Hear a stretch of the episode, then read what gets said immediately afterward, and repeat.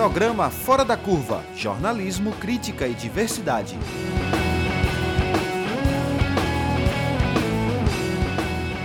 Olá, ouvinte da Universitária 99.9 FM, da Rádio Paulo Freire 820 AM e você que nos acompanha pelas plataformas digitais. Começa agora mais uma edição ao vivo do Fora da Curva. Eu sou Maria Eduarda Rocha, jornalista e professora do Departamento de Sociologia da UFPE. Estou com você no programa Fora da Curva de forma remota, enquanto durarem as recomendações de distanciamento físico. Na edição de hoje, vamos conversar sobre o avanço do bolsonarismo nas polícias militares. Quanto mais o presidente Jair Bolsonaro vê a sua base de apoio enfraquecer, mais ele bajula policiais Brasil afora. E não é só com postagens nas redes sociais enaltecendo ações policiais.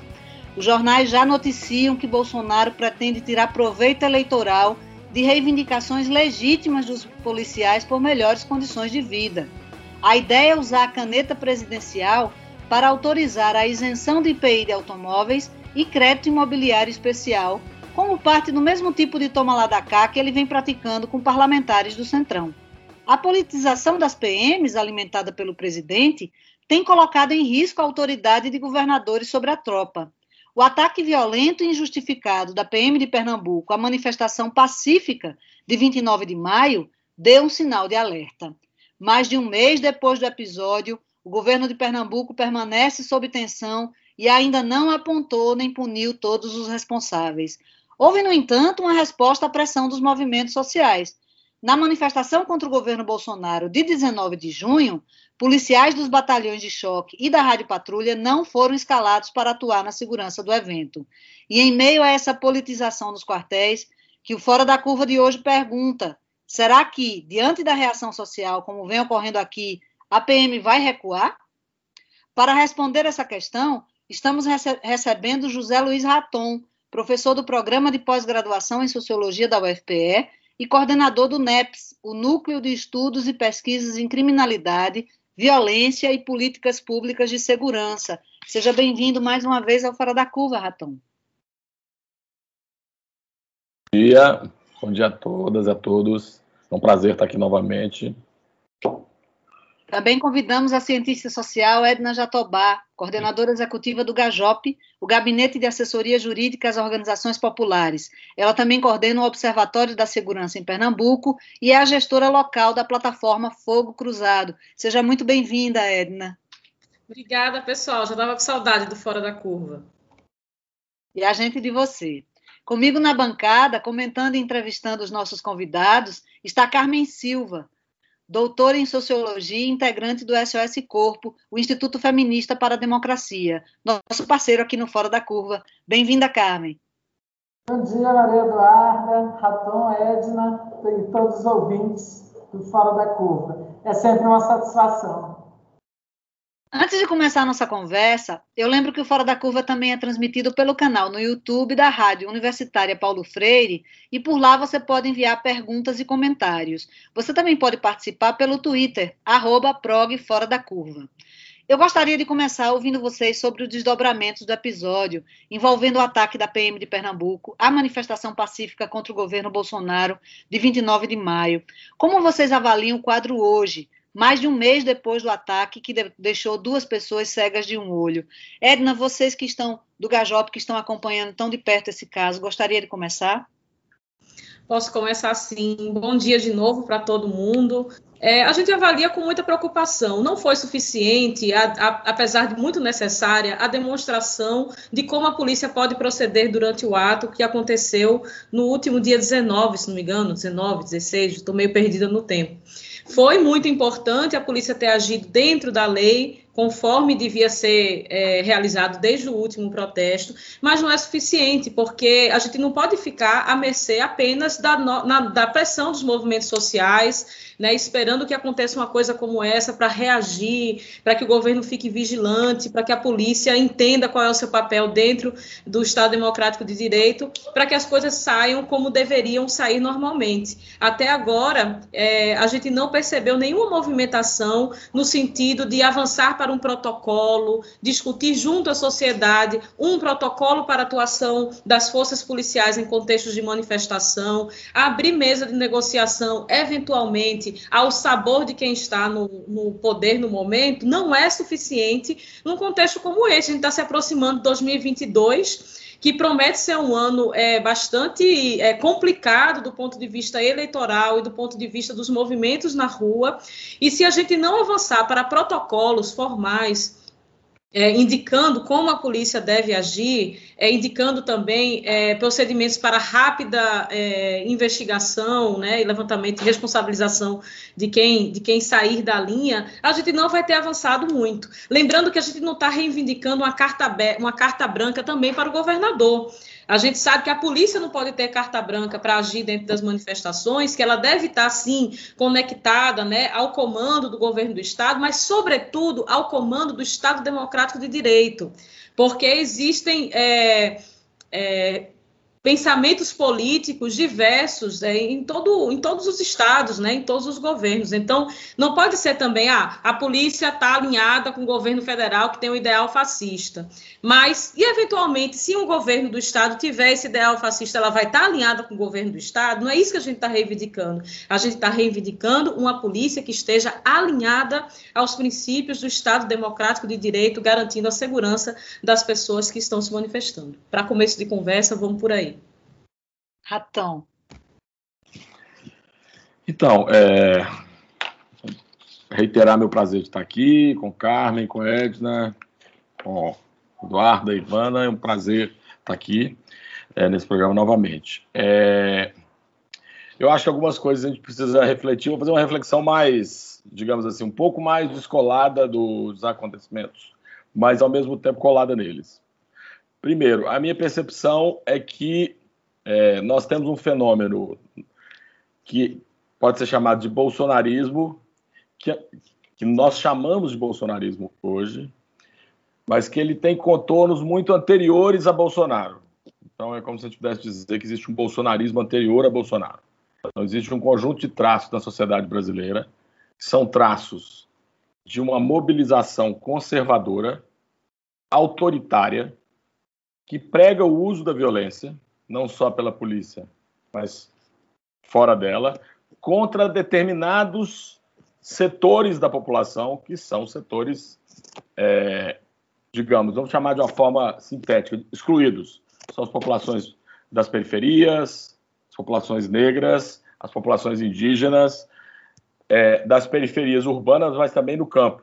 Então, existe um fenômeno, que é um fenômeno cultural, político e moral, que antecede a figura de Bolsonaro e que antecede a sua expressão mais contemporânea, que é o bolsonarismo. Então, eu diria um bolsonarismo anterior a Bolsonaro.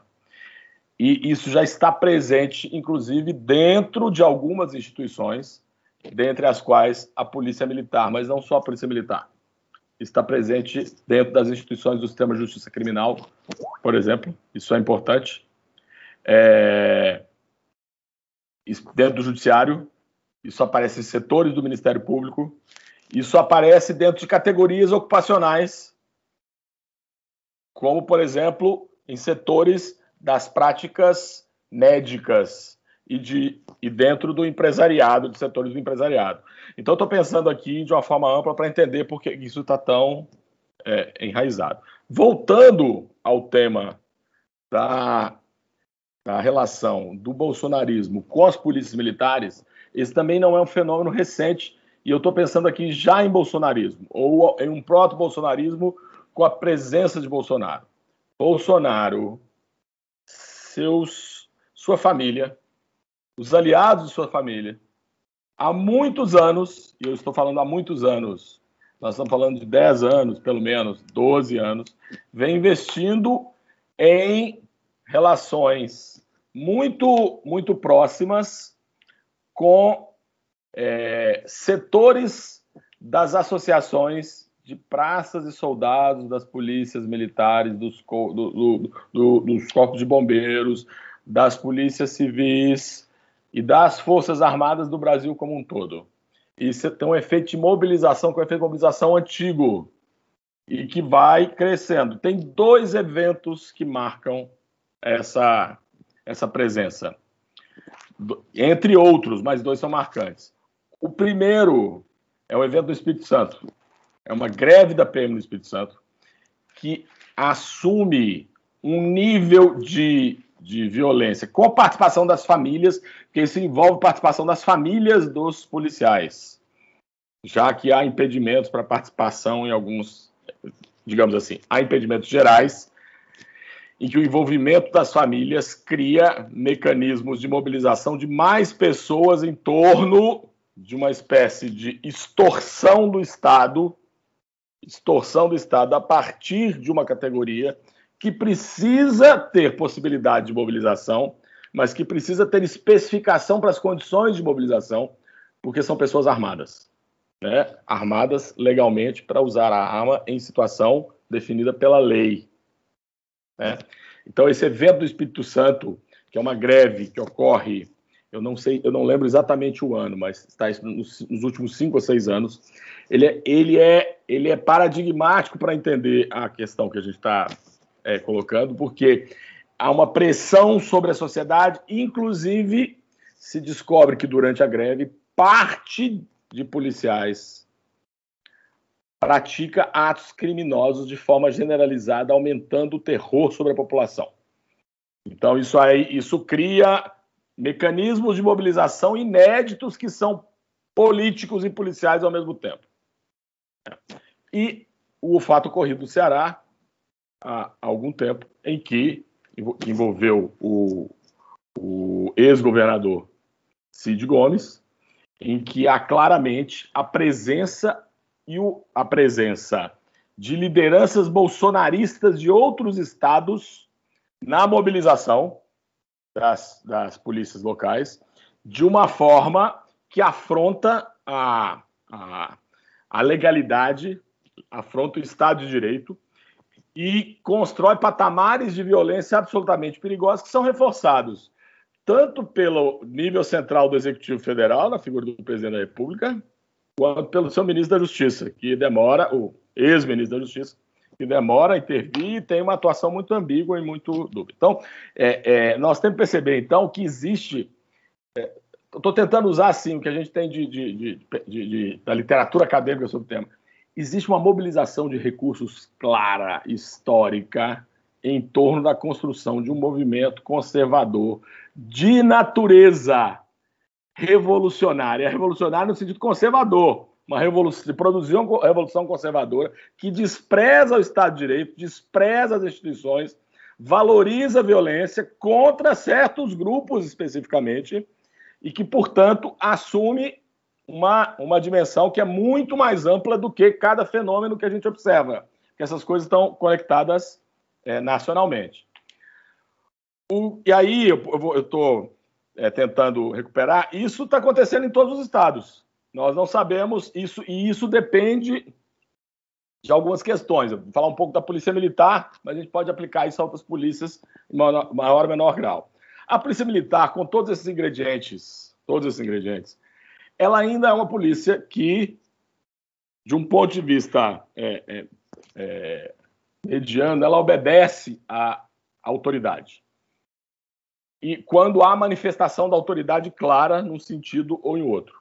E aí nós temos que pensar duas formas de obediência, ou duas formas de possibilidade de obediência. Tem a obediência a algo que se diz isso pode ser feito ou isso não pode ser feito.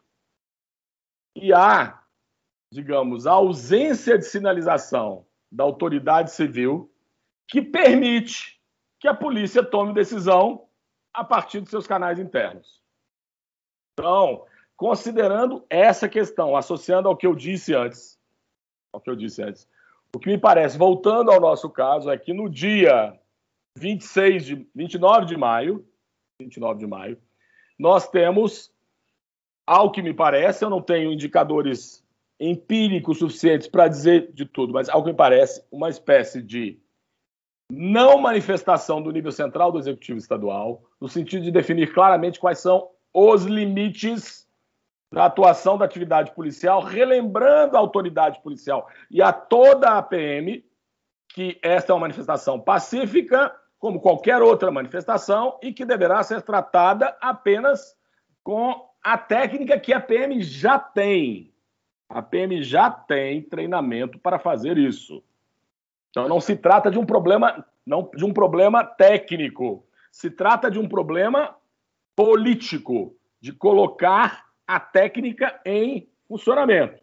Tanto que é, 19 de junho ele se transforma na demonstração clara de que havia possibilidade de que 29 de maio fosse outra coisa. Por quê? Mas...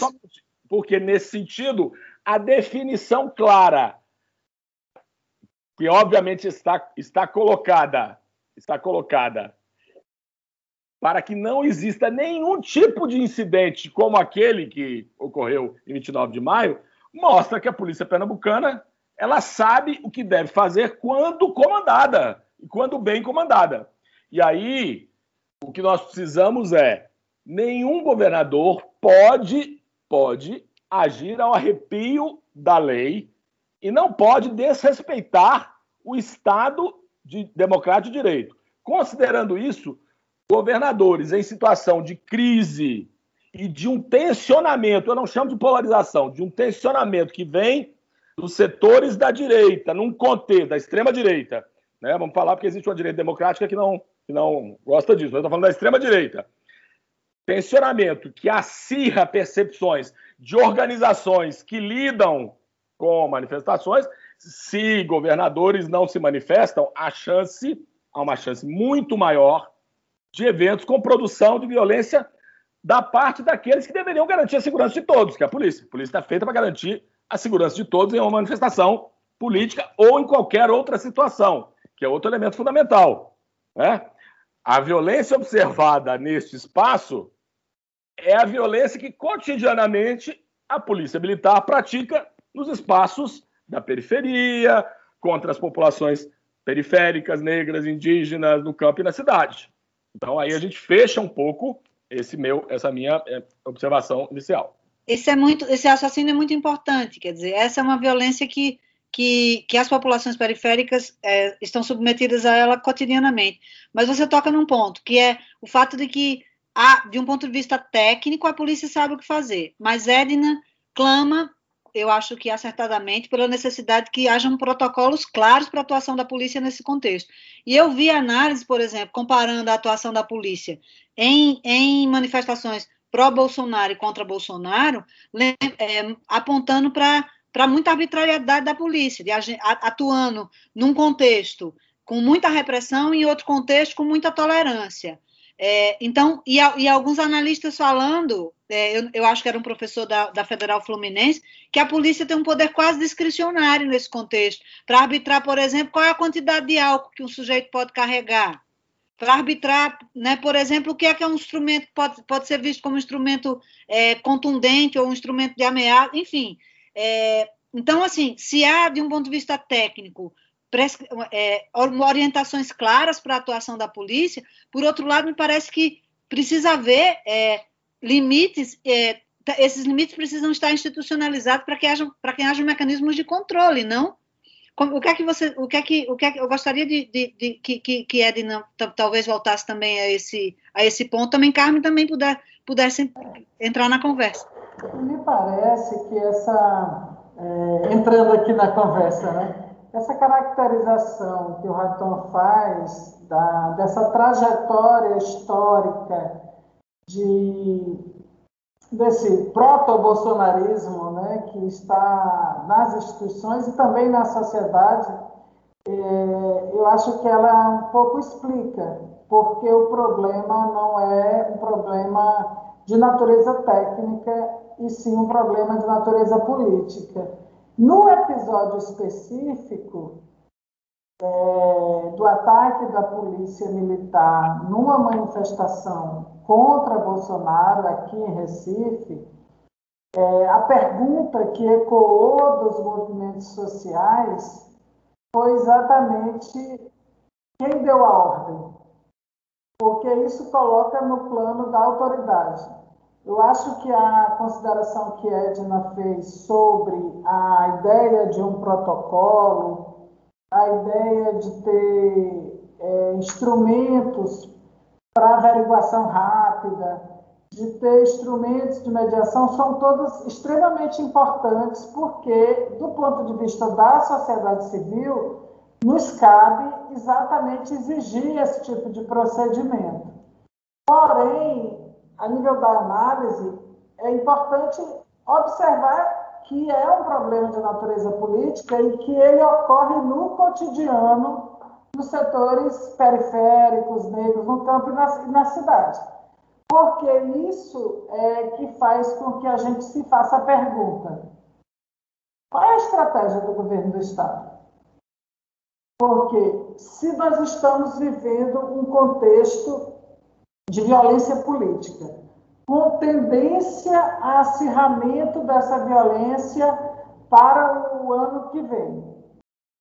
A gente é, precisa refletir sobre qual tende a ser a estratégia do governo do estado de Pernambuco frente à politização das polícias militares, que não ocorre só em Pernambuco, é um fenômeno nacional, também não é a única instituição de Estado onde isso está ocorrendo. A gente poderia discutir isso no âmbito do judiciário, a gente está vivendo esse processo, mas a gente tem uma força política, que na verdade é um conglomerado de forças políticas que se articula é, sob a égide do bolsonarismo, que atua como movimento ocupa governo executivo, mas atua como movimento. Então, a gente viu a violência ocorrer por parte da Polícia Militar, uma, com atitudes orquestradas e coordenadas. A pergunta que ecoou foi quem deu a ordem. Se a ordem não é do governo do Estado, qual é a estratégia do governo do Estado? para inibir esse tipo de ação da Polícia Militar. Então, é um debate que a gente precisa fazer. E também se perguntar se outras forças, que não exatamente a Polícia Militar, mas é, forças milicianas ou a, a, os ativistas desse campo bolsonaristas, bolsonaristas resolverem atuar com esse grau de violência em manifestações. Qual será a estratégia do governo do Estado? Essa pergunta cabe porque a gente a faz também para o cotidiano das PMs e para o cotidiano das forças bolsonaristas que geram um, um, situações de ódio, cria, é, porque isso pode sair do controle.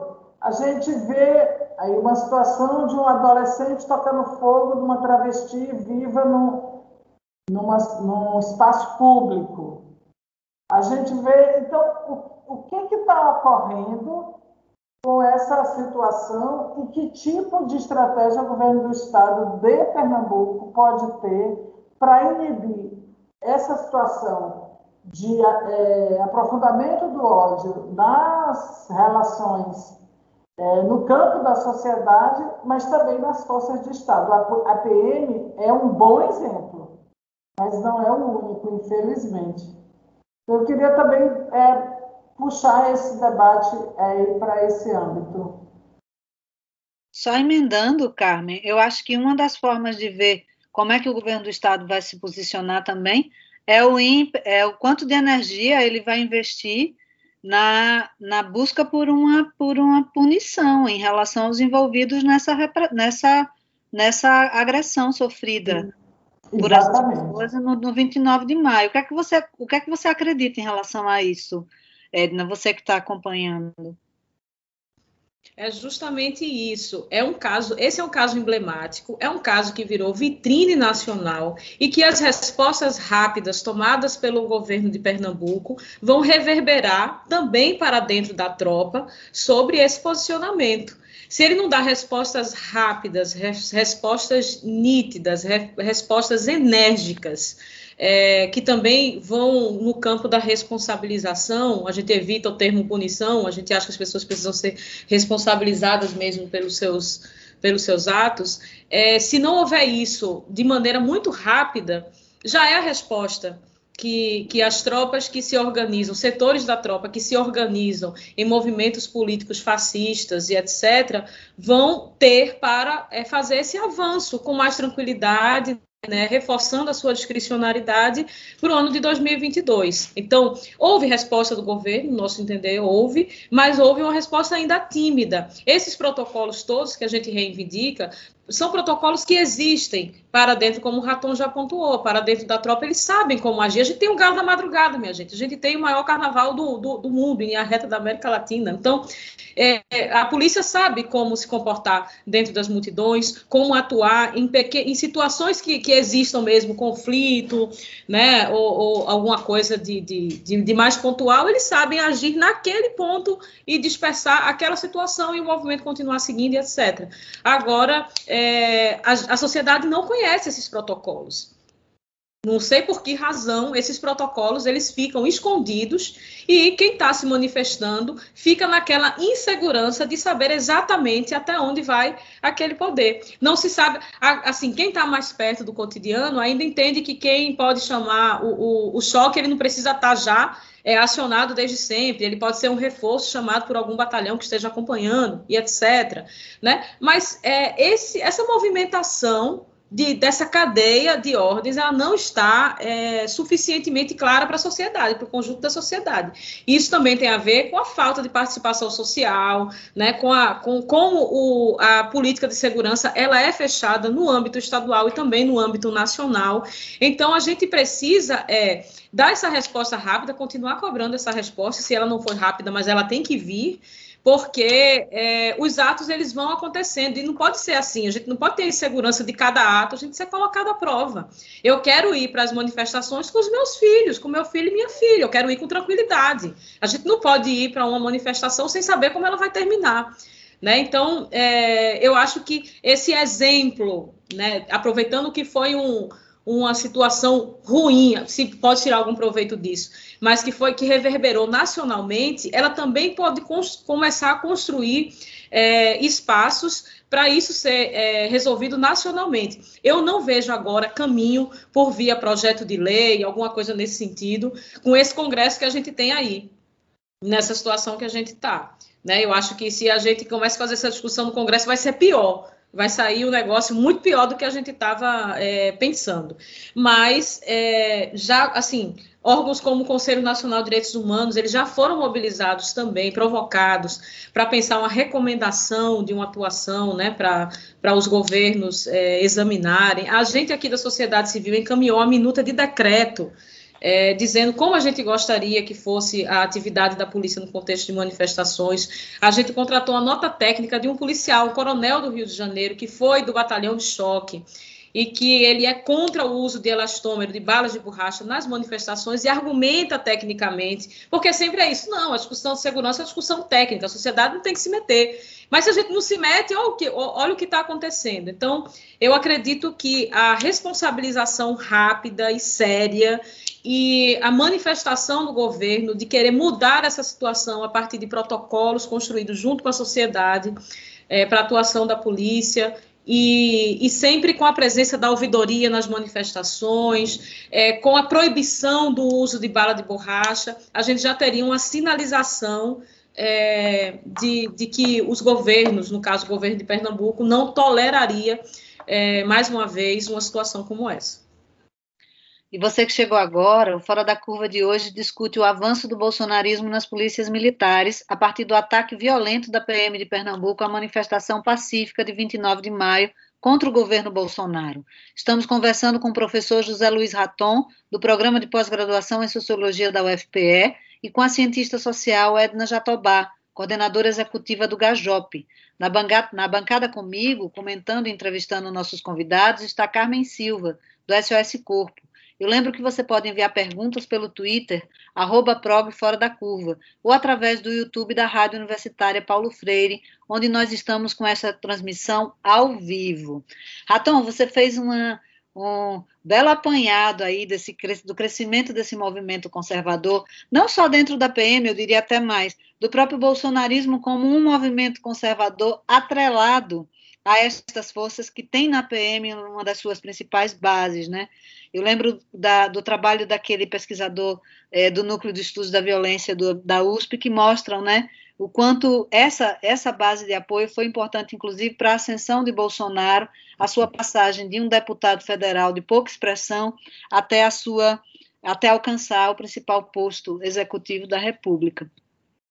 Ao mesmo tempo que a gente percebe que, que nenhuma instituição é monolítica, né? Como é que você vê isso? A PM ela balança muito na direção do bolsonarismo com essa cisão. Eu estava vendo uma entrevista do do chefe do Conselho é, Nacional né, de, de comandantes é, das PMs, claramente contrário a essa politização. Né? Eu acho que é, acho que é o, o Euler, né, da, da PM da Paraíba, claramente contrário a essa politização. Você, é, existe uma cisão dentro da PM? Existem forças que, que, mais reativas a esse movimento de politização? Como é que você enxerga isso? Então, eu, eu vou fazer, digamos assim, observações. É, tá, eu vou fazer comentários, vou retomar um pouco é, é, passado vou responder a, a, a, questão, a questão atual. Então, eu, assim, em primeiro lugar, do ponto de, eu tenho duas questões. Do ponto de vista político, eu concordo plenamente com a Edna, absolutamente com a Edna, que nós temos que, que, digamos, publicizar protocolos já existentes. Esses protocolos, esses protocolos é, eles são fundamentais para poder para que eles possam ser mostrados para a população como a regra de funcionamento da polícia em estados democráticos de direito. Então, isso precisa ser divulgado. Esses protocolos, se a gente conseguir esses protocolos agora, a gente consegue. São os protocolos que são ensinados nos cursos das polícias. E as polícias têm isso aí. Tá? Então, agora, o que nós temos que transformar isso, eu acho que é na ponta corretamente, é num compromisso, digamos. Esse compromisso tem que chamar a sociedade civil e mostrar para a sociedade civil quais são os protocolos. Agora, o problema é que se chamar a sociedade civil e mostrar os protocolos, vai se observar que os protocolos não foram seguidos. Então, esse, esse é o problema hoje. Então, e aí os movimentos sociais estão absolutamente corretos em chamarem para mostrar os protocolos. Então, isso faz parte da disputa política. Né? Então, aí eu tô eu, e aí eu, eu, concordo inteiramente com a Edna. Absolutamente. Então, o, o papel que o Gajop está fazendo é o papel na minha percepção, né, o Gajop não precisa da minha percepção, mas na minha percepção é um papel absolutamente correto, do ponto de vista de chamar para mostrar um protocolo existente, construir acordos que a mídia vai ter que ajudar a cobrar, que o Ministério Público vai ter que ajudar a cobrar, que o Judiciário vai ter que ajudar a cobrar. E aí nós vamos ter que fazer o seguinte: me parece que nos últimos momentos, nos últimos tempos, a mídia está mais sensibilizada para essa questão do que esteve. Certo? E nós temos que fazer com que o Ministério Público e o Judiciário também fiquem, porque são questões políticas. O Ministério Público, do ponto de vista constitucional, é responsável pelo controle externo da atividade policial. O Judiciário. E aí, por exemplo, nós vamos, pensar uma situação hipotética: que alguns desses policiais envolvidos no evento de, 26, de 29 de maio sejam responsabilizados e punidos. Não adianta isso acontecer se a justiça em seguida ela absolve e reintegra policiais eventualmente responsabilizados. Eu estou pensando. É, porque isso significa que tem um sistema estruturado de, de absoluta impunidade e conivência tácita, conivência tácita com a, a, a produção de atos violentos em situações escolhidas politicamente pelas organizações policiais com conivência negligência ou anuência dos, dos executivos estaduais. Então, e aí me parece que qualquer executivo estadual hoje está em tensão, uma tensão que é o seguinte: as polícias, que sempre foram guardas pretorianas dos governos estaduais, se tornaram hoje uma espécie de, digamos, tensão permanente que pode instabilizar governos em situações eleitorais, como a do próximo do ano que vem. E, e se utilizam dessa possibilidade de, de, criar distúrbios na vida social das, da cidade, do Estado, para poder colocar governadores em xeque. Os governadores precisam ser firmes em relação a isso. Nacionalmente, todos os governadores precisam ser. Porque o preço da omissão dos últimos 25 anos foi deixar que as polícias avançassem politicamente e tornassem os, governa... os governos estaduais reféns desse tipo de, de propósito corporativista. Então, acho que isso é muito importante nesse momento, a gente fazer essa, essa reflexão. Acho que também é importante aqui perceber que essa ideia da discricionariedade, Eduardo, que você tinha colocado, a questão é que isso já está definido. E se você define que pode levar X ou Y, e a nota do coronel Robson, a nota técnica, encomendada pelo Gajop, Robson é meu, é meu amigo há muitos anos, é um pesquisador, tem mestrado, doutorado em antropologia, foi orientando no grupo do Kant, na UF, tem, tem um trabalho maravilhoso. Foi, foi, foi é, subcomandante da PM do Rio de Janeiro, já foi comandante do choque. Ele define ali tudo tecnicamente. Isso que Robson define tecnicamente já está absorvido nos cursos de formação, mas é desobedecido. Só que quando é desobedecido, nesse momento de tensão, o que acontece é que os governos estaduais, isso não é só de Pernambuco, entram em uma queda de braço para manter a governabilidade das PMs naquele momento para que elas não irrompam e interrompam ciclos eleitorais de reeleição, de produção de, digamos, da manutenção de quem está no poder no poder. Então o movimento social está fazendo a parte dele tem que continuar fazendo. Nós temos que encontrar soluções institucionais, políticas que são institucionais, que envolvam os parlamentos, envolvam o Ministério Público, envolvam o Judiciário. Isso é fundamental, por quê? Porque sem o Ministério Público, não adianta ter um promotor como o Esther, por exemplo, que se manifesta de forma absolutamente correta todas as, as situações e que, inclusive, se antecipa e pede compromissos anteriores na existência das manifestações, se o procurador-geral não faz nada. E quem tem, que, quem tem que definir a posição da instituição é o procurador-geral. O procurador-geral tem que definir. Não é o Ministério Público Estadual que controla a atividade externa da, da, da atividade policial? Então, quem tem que se manifestar não é um promotor que está isolado ali na ponta. O promotor está fazendo o papel dele, de forma, inclusive, honrosa e brilhante.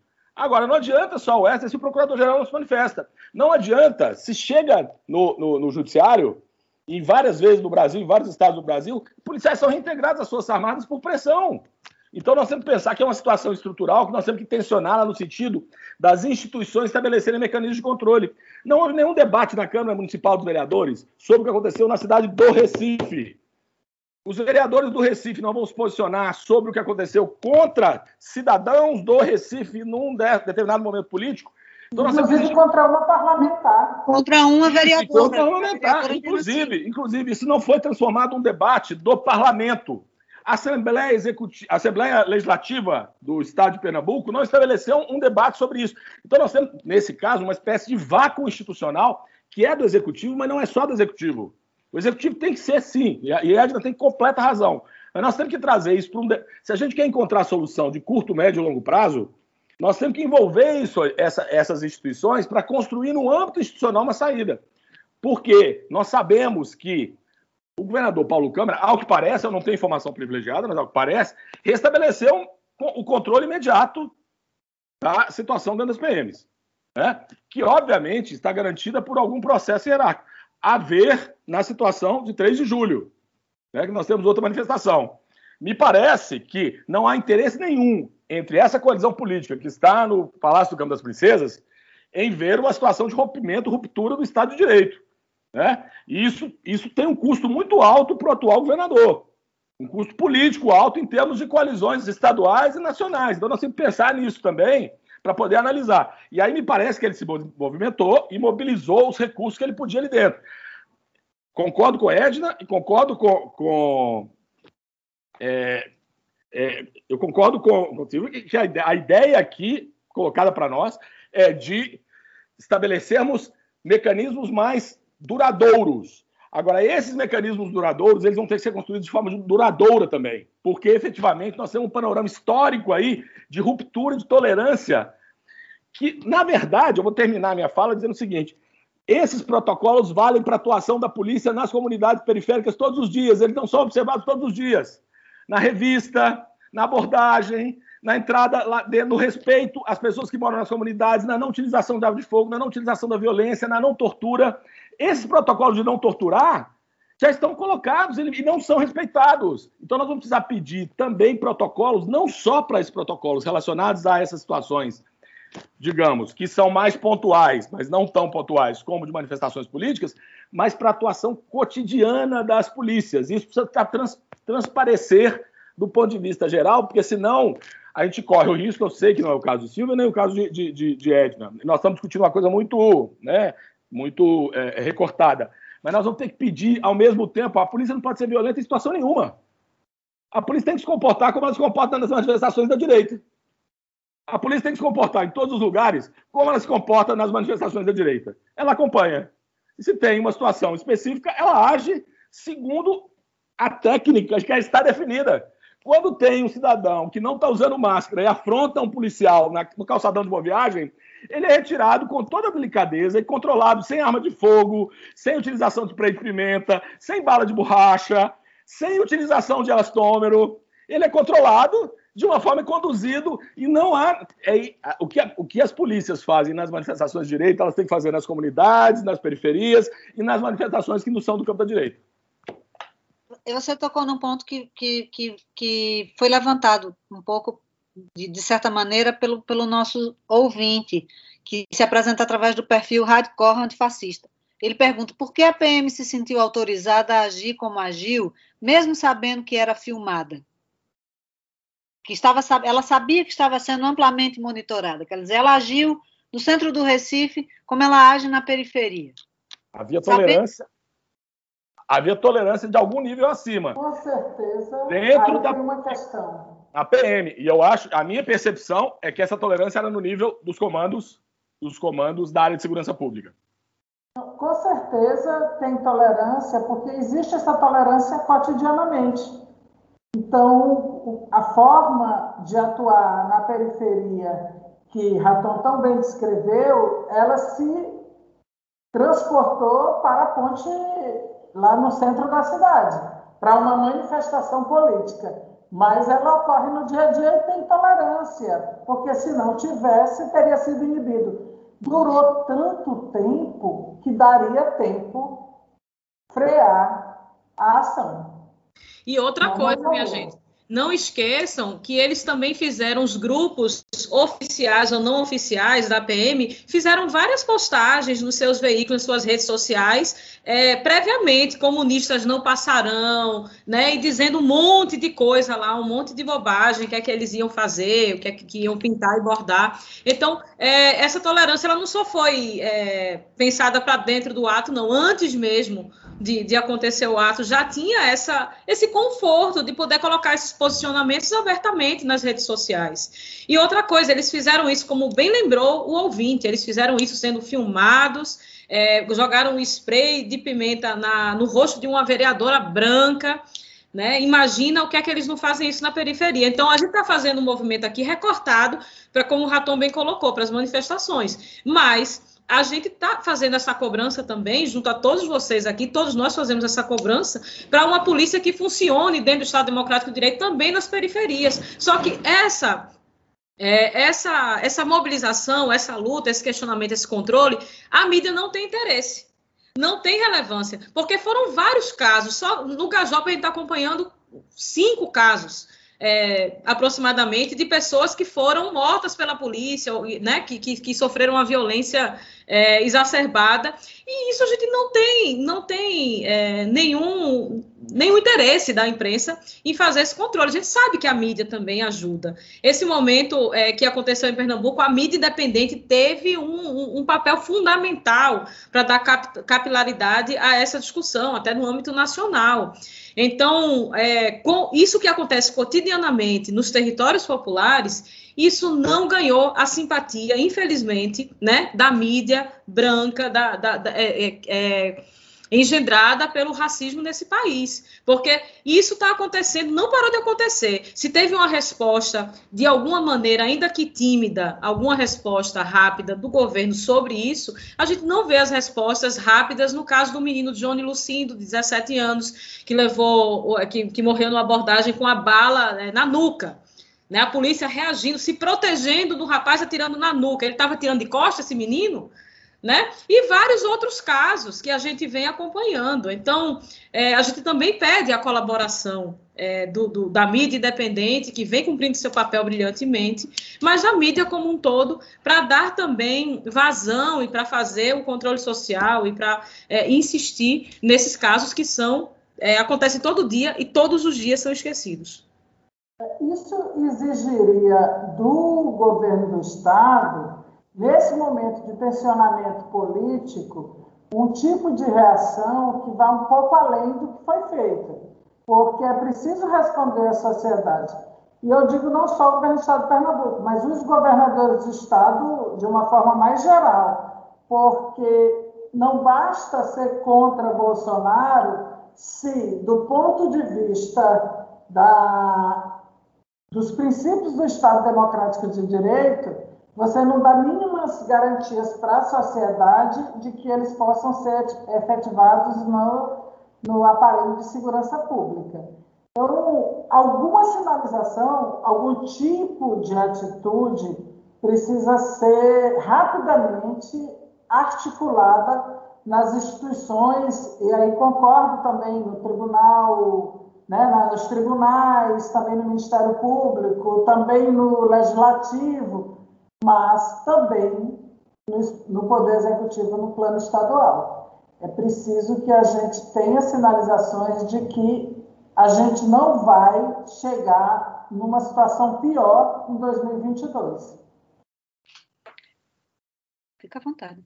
Então, eu, eu, eu quero reforçar, assim, reforçar o que, o que Silvia e, e, e, e, Carmen e, e que, que Edna mencionaram. É, nós temos um curto prazo.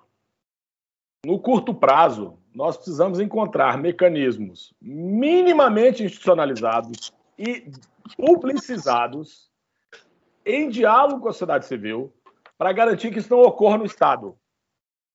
Isso significa definir que o controle da atividade policial é exercido pela autoridade civil, que é o executivo estadual.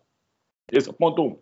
Dois, se a gente quiser que isso seja minimamente duradouro no curto, no médio e no longo prazo, nós precisamos que o executivo estadual abra abra espaço para participação dos movimentos sociais. Eu estou falando analiticamente aqui.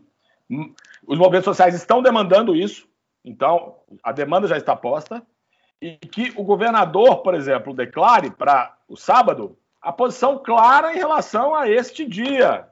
O governador tem, pode fazer uma declaração, ou a Casa Civil, clara, a autoridade civil do governo estadual precisa fazer uma declaração clara de que manifestações serão tratadas como direitos. E o direito à vida, à integridade física das pessoas que estão lá também. Esse é o segundo ponto. Terceiro, nós precisamos constituir imediatamente um grupo interinstitucional dentro do estado de Pernambuco e com os outros estados. Por quê? Já que no executivo estadual, já que no executivo estadual, no, na, nacional, desculpem, executivo nacional, nós temos uma posição que contraria direitos, contraria princípios democráticos, tensiona para fora do Estado de Direito Democrático, nós vamos construir uma resposta institucional a isso. E os governadores, os ministérios públicos estaduais, o Ministério Público Federal, os tribunais de justiça, as defensorias públicas precisam construir uma estratégia em que esse seja o ponto. Violência policial.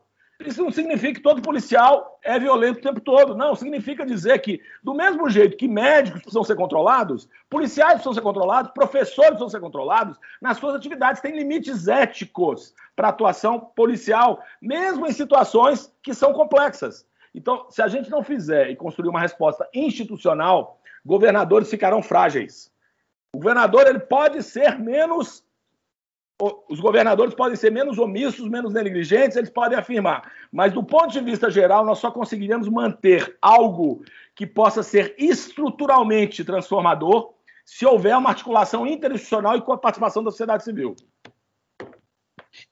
Dentre esses limites éticos, a gente já está se aproximando do finalzinho, não quero lançar uma bomba de uma pergunta que daria um outro programa.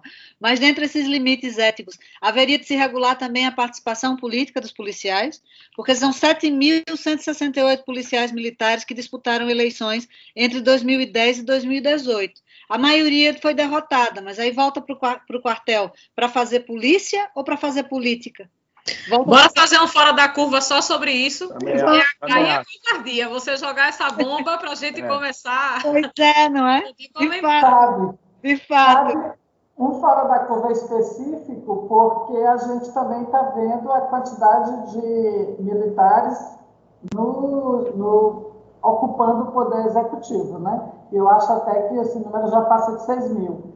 militares federais. Forma... Militares federais. Né, Mas muitos militares, é, só, só do, muitos policiais militares, só do, só do Distrito Federal são 76 que foram identificados na reportagem do Estadão, que foram liberados para participar do governo Bolsonaro. Policiais militares, inclusive policial militar de Minas Gerais, que está na saúde, que é responsável por essa figura que caiu do paraquedas, que ontem fez a bomba na CPI, o Dominguete.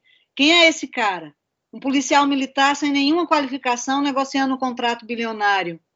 Então, tem, tem, tem isso aí tem muitas. Daria um curva, mas eu preciso fazer só a rodada de despedida, agradecendo desde já a vocês. A gente tem aí um meio, uns 40 segundos para cada um. Rende um programa para especular sobre as relações entre polícia militar e militares. Tchau, gente. Foi ótimo e até a próxima. Não, dá mais do que isso. Raton, pode falar. Muito obrigada. Suas palavras finais. Não, acho, acho que o programa mostrou e fez um diagnóstico rápido de que a saída para controlar é, instituições policiais, os setores das instituições policiais, o uso da violência por eles, inclusive em situações é, é, políticas, é articulação das instituições, executivo, legislativo, poder judiciário, Ministério Público, Defensoria, e com abertura para a participação da sociedade. Perfeito. A gente tá, vai cobrar esse, esse programa exclusivo, viu? Porque tem muita coisa para render. Agradecer a participação. Ó, governo do estado, a fórmula está aí. Não é uma fórmula mágica, mas as pistas, os caminhos, a sociedade civil, a academia, os movimentos sociais vêm apresentando. Não escuta se não quiser, porque a, a, a situação agora exige vontade política, exige decisão, exige, exige sair de cima do muro. Então, vamos torcer para que dê tudo certo, para que todo mundo tenha vacina no braço e comida no prato. Queria agradecer à ouvinte Silvia Renata Villanova pelos comentários no Twitter. A gente está encerrando Fora da Curva deste dia 2 de julho de 2021. Agradeço muito a participação de José Luiz Raton, professor do programa de pós-graduação em Sociologia, de Edna Jatobá, coordenadora executiva do GAJOP, e de Carmen Silva, do SOS Corpo. Agradeço também a você que nos acompanhou pelas rádios universitárias 99.9 FM e Paulo Freire 820 AM ou pelas plataformas digitais. Fora da Curva fica por aqui. Enquanto durarem as recomendações de distanciamento físico, estamos realizando o programa remotamente. Não esqueça que toda sexta-feira o Fora da Curva é transmitido ao vivo, com reprises ao longo da semana. Esta edição também fica disponível nas plataformas digitais. É só procurar Fora da Curva para encontrar o podcast na plataforma de sua preferência. A produção desta edição foi de Ivana Festini. Nas redes sociais, Eberton Martins, estudante do curso de Comunicação Social do campus do Agreste. Coordenação nas redes sociais, Cecília Lima. Coordenação de transmissão e streaming, Catarina Polônio. Operação de áudio na Universitária FM, Felipe Novaes. Acompanhe as redes sociais do programa Fora da Curva e até o próximo programa.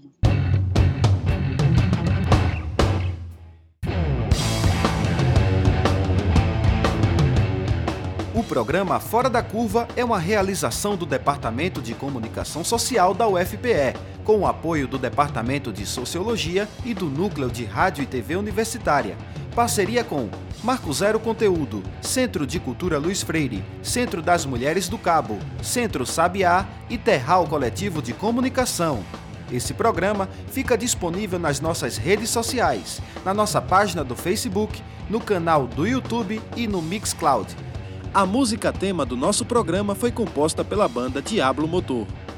Programa Fora da Curva. A gente fala o que a maioria cala.